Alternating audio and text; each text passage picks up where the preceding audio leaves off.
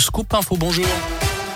Bonjour Jérôme, bonjour à tous. Elle a une ce lundi donc. Bas les masques. Le port du masque en intérieur, c'est fini à partir d'aujourd'hui. Dans les écoles, dans les commerces, au travail également. Le protocole sanitaire en entreprise cesse de s'appliquer ce lundi, comme l'avait confirmé la semaine dernière la ministre du Travail Elisabeth Borne, même si certains indicateurs du Covid remontent. On reprend les règles normales avec quelques ajustements tout de même par endroit. Alors comment cette nouvelle étape est-elle perçue par les employés de la région? C'est en tout cas plus du soulagement que de la crainte. Je trouve que c'est un peu prématuré. Je vais garder mon masque en entreprise et garder euh, ben, les gestes barrières. Je vois pas en fait euh, pourquoi on le garderait dans les transports et pas en entreprise. Eh ben, je suis très content de cette libération et puis je pense que ça aurait pu presque euh, survenir avant. Moi j'en vois beaucoup qui désobéissent déjà à la règle donc je pense qu'il y en a beaucoup qui, qui, en avaient marre. Une renaissance, une, un retour à la vie normale parce que quand on est souvent en réunion toute la journée avec des masques, on est tous contents de pouvoir l'enlever. Ça va faire du bien. Ça va faire du bien de revoir un peu les visages de tous les collègues. On en avait vraiment marre dans, dans tous les lieux, mais bon, moi, c'est ce qui est une bonne chose, c'est ça va s'arrêter. À noter que le port du masque reste donc obligatoire dans certains lieux comme les transports, les EHPAD, les hôpitaux. Par ailleurs, il faut continuer à appliquer des règles d'hygiène comme le lavage des mains, le nettoyage des surfaces, l'aération des locaux. Et les salariés qui le souhaitent peuvent continuer à porter le masque sans que l'employeur puisse s'y opposer.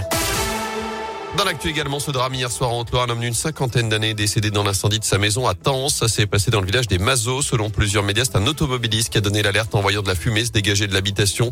Une enquête est désormais ouverte.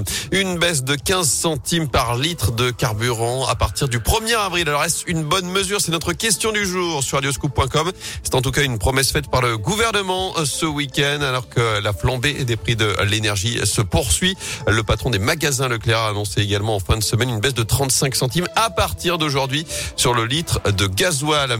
Le, à retenir également cette première grande émission politique à moins de quatre semaines du premier tour de la présidentielle. Un format spécial consacré à la guerre en Ukraine et ses conséquences. Sans débat, 8 des 12 candidats seront présents ce soir sur le plateau de TF1.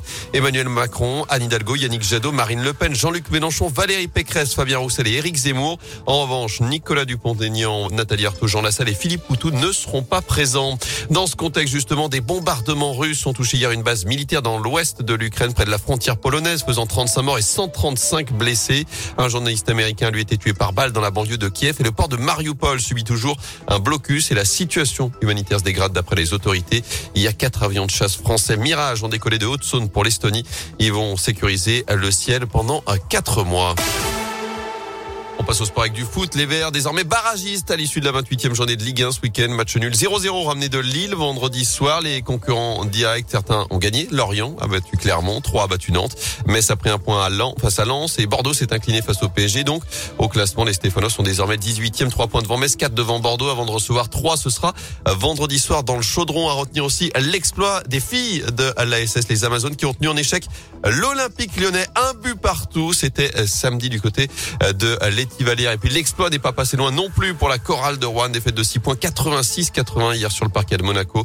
Des Rouennais 11e de Betclic Elite alors que Saint-Chamond reste leader de Pro B malgré sa défaite vendredi sur le parquet d'Aix-Maurienne.